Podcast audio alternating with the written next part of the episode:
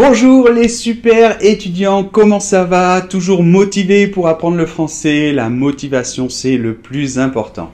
Alors aujourd'hui on va voir une vidéo très très importante parce que je vais vous donner des conseils très utiles, très pratiques pour éviter de bloquer quand vous parlez en français. Alors je sais, j'ai déjà fait des vidéos un petit peu sur ce thème. J'ai fait par exemple une vidéo sur comment améliorer son expression orale. J'ai d'ailleurs aussi un cours pour ça. J'ai fait aussi une vidéo sur par exemple le thème de comment éviter de stresser quand vous devez parler en public. Je vous laisse tous les liens euh, dans la description. Mais aujourd'hui, on va focaliser plutôt sur ce problème de, vous savez, quand vous parlez, et puis tout d'un coup vous bloquez, et vous ne trouvez pas un mot. Et ça arrive très souvent, et donc on se bloque, on ne trouve pas le mot. Et c'est normal. Euh, moi aussi, ça m'arrive quand je parle anglais, par exemple, mais euh, j'ai vraiment développé des astuces, des techniques, et je vais vous les expliquer maintenant euh, pour éviter que ça vous arrive. Allez, on commence. Alors, premier point, eh bien, c'est super important, c'est de s'échauffer. Alors, qu'est-ce que ça veut dire s'échauffer? On l'utilise normalement pour le sport, c'est-à-dire qu'avant de commencer à courir à toute allure, eh bien, il faut faire des exercices d'échauffement, bla bla bla, pour avoir le corps chaud. C'est exactement pareil pour le cerveau. Si vous êtes en train de parler dans votre langue et que tout à coup vous devez parler en français, ça va être assez compliqué. Il va y avoir un moment, euh, un moment de transition nécessaire. Donc pour éviter d'avoir ce moment où vous allez davantage hésiter, vous devez avant vous échauffer. Si vous êtes dans le cadre d'un examen, surtout, surtout une heure, deux heures, trois heures avant, évitez de parler dans votre langue, parlez en français et essayez de penser en français. C'est très important. Vous pouvez aussi vous échauffer en écoutant euh, du français, par exemple. D'accord? La deuxième chose, bien sûr, j'en ai déjà parlé, c'est essayer de se relaxer. Une grande partie du problème euh, qu'on a quand on n'arrive pas à trouver un mot, quand on se bloque, etc., c'est parce qu'en fait on est stressé. Alors euh, c'est pas tout le problème évidemment, mais ça y contribue forcément. Donc il faut toujours essayer de se relaxer, de relativiser. C'est certainement pas si grave, même si vous vous trompez. Les gens ne vont pas euh, vous juger. Personne ne va vous couper la tête parce que vous vous êtes trompé. Essayez aussi de Prendre le temps de respirer, d'accord? C'est important pour se relaxer. Troisième conseil, et ça c'est super important, je le dis toujours à mes élèves quand ils vont passer un examen, ne parlez pas trop vite. Si vous parlez trop vite, alors premièrement, si vous parlez trop vite, c'est beaucoup plus difficile. Votre cerveau va être obligé d'aller très vite. Euh, et deuxièmement, vous n'allez pas avoir le temps de réfléchir à vos mots. Euh, et ensuite, si jamais vous devez un petit peu prendre du temps pour réfléchir à un mot, mais ça va tout de suite se voir. Imaginez. Alors que. Et, et c'est là, et là. Vous voyez? Donc, très important. Calme le rythme. En plus, vous allez beaucoup mieux contrôler ce que vous dites. Vous allez avoir le temps de penser. Et ça, c'est bien mieux pour vous. C'est c'est comme ça qu'on fait des progrès, en essayant de contrôler, en essayant de contrôler ce que l'on fait, d'être conscient de ce que l'on fait. On se rend compte de ses erreurs, on a le temps de les corriger, on a le temps de penser, et c'est beaucoup mieux pour s'améliorer. D'accord? Quatrième conseil, surtout ne bloquez pas, ne vous obsédez pas à chercher un mot. Alors ça, c'est même dans votre propre langue, c'est-à-dire que dans sa propre langue, des fois, et c'est normal, on ne trouve pas euh, un mot. Et alors, la mauvaise réaction, c'est euh, de dire non, non, je vais le trouver, je vais le trouver. Attends, attends, attends. Je l'ai sur le bout de la langue. Il arrive, il arrive. Et c'est vrai que c'est très frustrant de ne pas trouver un mot euh, dans sa propre langue. On se dit ah bah attends, je deviens euh, sénile, j'ai plus de mémoire. Non, il faut que je le trouve. Mais on oublie complètement qu'en face, on a une autre personne qui attend. Alors des fois elle vous aide, bon c'est peut-être ça, ça, mais finalement c'est très ennuyeux pour l'autre personne et elle n'a pas envie d'attendre.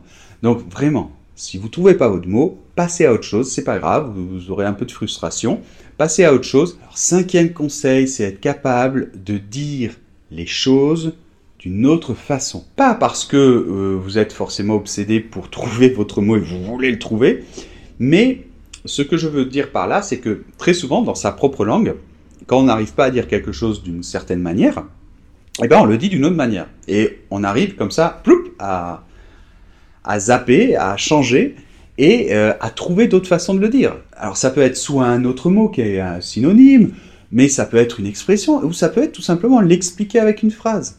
Et dans sa propre langue, on n'a pas de problème à faire ça. Donc il faut absolument que vous le fassiez aussi quand vous parlez en français. D'accord? Et en fait, souvent, c'est le stress qui, euh, qui vous bloque là. Euh, c'est vous, vous, cherchez le mot et, alors vous bloquez. Et, mais non, mais tranquille, vous le dites d'une autre manière. Le tout, c'est de continuer avec du rythme. D'accord? Comme ça, la personne en face sera contente, c'est beaucoup plus agréable et elle va continuer à vous écouter. Allez, sixième conseil, très très utile, je l'utilise beaucoup pour mes cours d'anglais quand je dois parler en anglais et vraiment ça m'a beaucoup aidé pour me débloquer et pour parler avec plus de fluidité. Vous allez remarquer que quand vous parlez en français, eh bien souvent donc vous bloquez, c'est donc le problème qu'on traite aujourd'hui, et vous allez voir que vous bloquez très souvent euh, sur les mêmes mots. Il y a des mots et des fois des mots simples, hein, mais on ne sait pas pourquoi. Il y a des mots, on n'arrive pas à les retenir. Il y a des mots, alors ça peut être pour plusieurs raisons. Hein. Euh, moi, je sais, un des problèmes que j'ai, c'est parce que ben, je parle espagnol, je vis en Espagne actuellement, et il y a par exemple des mots qui sont très similaires en espagnol et en français. Et du coup, comme le, quand le même mot est très différent en anglais, eh bien, euh, ça me vient l'espagnol et, et, du coup, je bloque. Mais en fait, vous allez vous apercevoir que très souvent, certains mots ou certaines structures, ça peut être aussi des fois euh, même de la grammaire, hein, des petites choses de grammaire, mais c'est là où vous bloquez à chaque fois.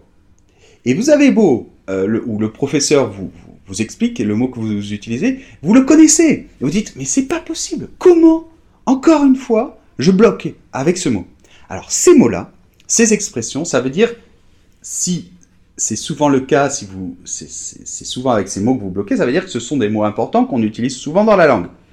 Donc, vous devez vous faire une liste, mais pas une liste très longue. Vraiment de ces mots spécifiques qu'on utilise beaucoup, qui sont très utiles, et qui vous posent des problèmes, qui vous font bloquer. Donc faites-vous une liste, mais une petite liste, genre 20, euh, 20 mots ou expressions ou petites règles de grammaire, euh, vraiment très pratiques, et vous essayez vraiment, vraiment euh, de l'apprendre, euh, vous la, vous l'écoutez, vous la, la, lisez régulièrement, et surtout juste avant votre cours de français ou votre examen ou quand vous devez parler en français. Une fois que ces mots-là sont, ça y est, vous, vous, les contrôlez, vous ne bloquez plus, eh bien, vous augmentez la liste ou vous la remplacez par d'autres. D'accord? Ça, c'est très bon. Moi, vraiment, ça m'a beaucoup aidé pour l'anglais. Alors, je peux vous donner un exemple. C'est, je sais pas, en anglais ah ouais, en anglais, il y a un mot à chaque fois, euh, c'est almost. Voilà, almost. Alors, c'est sûrement parce qu'en français, ça n'a rien à voir. C'est presque. Et en, anglais, c'est almost. Et en plus, en espagnol, c'est casi.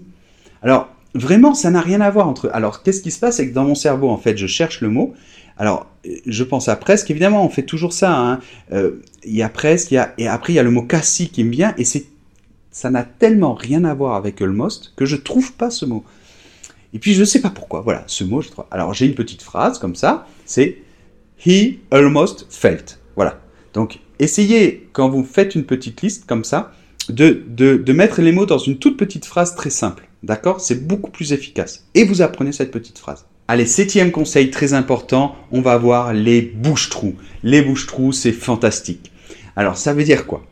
En fait, c'est que euh, souvent, vous avez des moments comme ça où vous hésitez. D'accord? Ces moments où vous bloquez un petit peu et votre cerveau a besoin d'un petit peu de temps pour chercher le mot ou pour chercher une autre manière de le dire.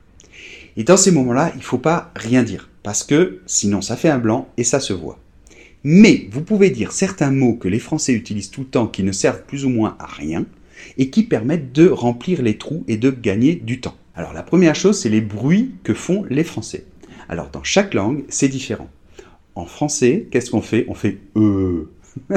Alors, c'est beaucoup mieux de faire ce E plutôt qu'un autre bruit, parce que ça va sembler plus français, d'accord? Alors, euh, oui, donc euh, c'était comme ça, et euh, la, d'accord Alors, au lieu de dire dans votre langue, je sais pas, vous avez certainement un bruit comme ça, euh, vous dites E, si vous voulez le dire, d'accord? Alors, c'est pas très joli, n'abusez pas non plus, mais si vous devez faire un bruit comme ça, le bruit français, c'est E, d'accord? Euh, alors tu vas venir, bah, je sais pas trop parce que, vous voyez, quand vous hésitez. Allez, un autre qui est très très très utilisé, les Anglais disent well, well, et en espagnol ils disent bueno.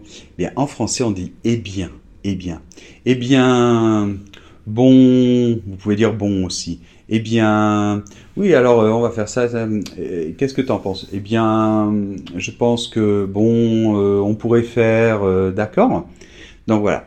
Donc le fait que ce soit un mot français, que ce soit un de ces, mots bouche-trou, mais français, ça va, en fait, on va pas s'en rendre compte, d'accord? Alors que si, dans un cas comme ça, vous dites well ou buenos, en fonction de votre langue, eh bien, on va tout de suite s'en rendre compte. Et si vous laissez un blanc, on va tout de suite s'en rendre compte encore plus. Et ça va créer un problème dans la communication.